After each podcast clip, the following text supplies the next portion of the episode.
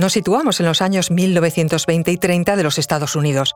Corrían tiempos de prohibición por la llamada ley seca, que prohibía la venta de bebidas alcohólicas. Este negocio era uno de los preferidos de mafiosos como Al Capone, al que era complicado condenar por falta de pruebas sobre esta actividad ilícita y sus ganancias por un producto prohibido. Sin embargo, una decisión de la justicia lo cambiaría todo. El imperio de Al Capone se derrumbó en los juzgados fiscales, poniendo fin a uno de los imperios mafiosos más sonados de la historia.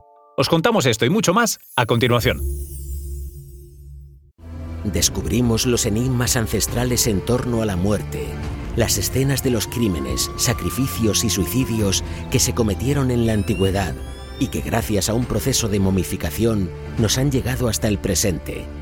Arqueología de la muerte, estreno el 18 de marzo en el canal National Geographic. Soy María José Rubio, historiadora y escritora. Y yo soy Luis Quevedo, divulgador científico. Y esto es Despierta tu curiosidad, un podcast diario sobre historias insólitas de National Geographic. Y recuerda, más curiosidades en el canal de National Geographic y en Disney Plus. Alphonse Gabriel Capone, para nosotros más conocido como Al Capone, nació en Brooklyn, Nueva York en 1899. Era hijo de inmigrantes italianos sus padres, Gabriele Capone y Teresa Rayola, fueron parte de la clase trabajadora y se adaptaron pronto a sus nuevas vidas en América. Alphonse, sin embargo, tuvo problemas para adaptarse y fue expulsado de la escuela a los 14 años por golpear a un profesor.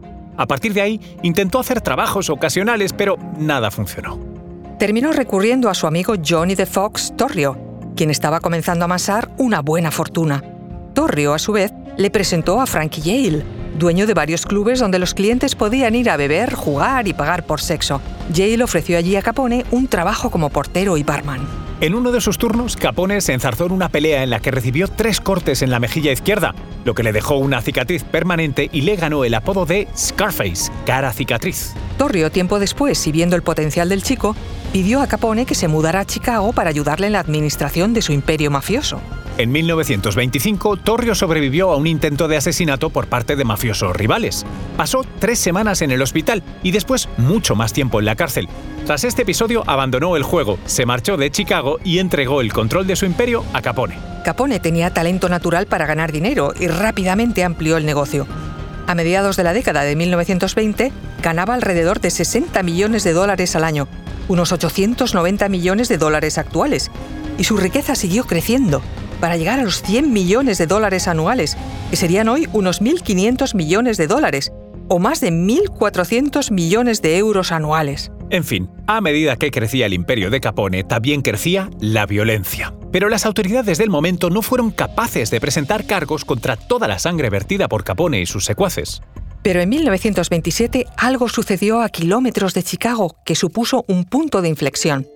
El 16 de mayo, la Corte Suprema de los Estados Unidos falló en el caso de los Estados Unidos contra Sullivan, sentenciando que las ganancias provenientes del tráfico ilícito de bebidas alcohólicas pasaban a estar sujetas al impuesto sobre la renta. Era la decisión que necesitaban los federales para acusar a Capone. Capone fue primero arrestado por cargos de desacato tras las pruebas de que había estado apostando en las carreras. Fue puesto en libertad bajo fianza, pero fue arrestado de nuevo por tenencia de armas le sentenciaron a prisión en la Penitenciaría Estatal del Este de Filadelfia, donde, según informes de la época, vivía lujosamente y con todas las comodidades en su celda. Durante este tiempo, los federales comenzaron a construir un caso contra Capone. Todo partía del hecho de que nunca había realizado una declaración de impuestos, a pesar de su extravagante y público estilo de vida. El agente especial de la División de Investigación Criminal del Servicio de Impuestos Internos, Frank Wilson, Estudió el origen del dinero y reunió pruebas de que Capone había ganado millones de dólares con ingresos que nunca fueron tasados. La investigación dio sus frutos. Capone fue acusado de 22 cargos de evasión de impuestos federales sobre la renta y declarado culpable el 17 de octubre de 1931. Su condena fue de 11 años de prisión, algo nunca visto en ese momento. Se le impuso también una multa de 50.000 dólares. Se le cobraron costes judiciales y se le ordenó pagar impuestos atrasados por un valor de 215.000 dólares, ahora unos 3.431.640 dólares. Capone pasó esos años en la prisión de Alcatraz, donde se pasaba el tiempo tocando banjo y mandolina. Empezó a mostrar signos de demencia y sus últimos años de vida fueron en el hospital de la cárcel. Su puesta en libertad se produjo en 1939 con una salud muy empeorada y finalmente murió ocho años después. Fue enterrado en el cementerio Monte Carmelo, en un suburbio de Chicago, junto a los restos de su padre y de su hermano.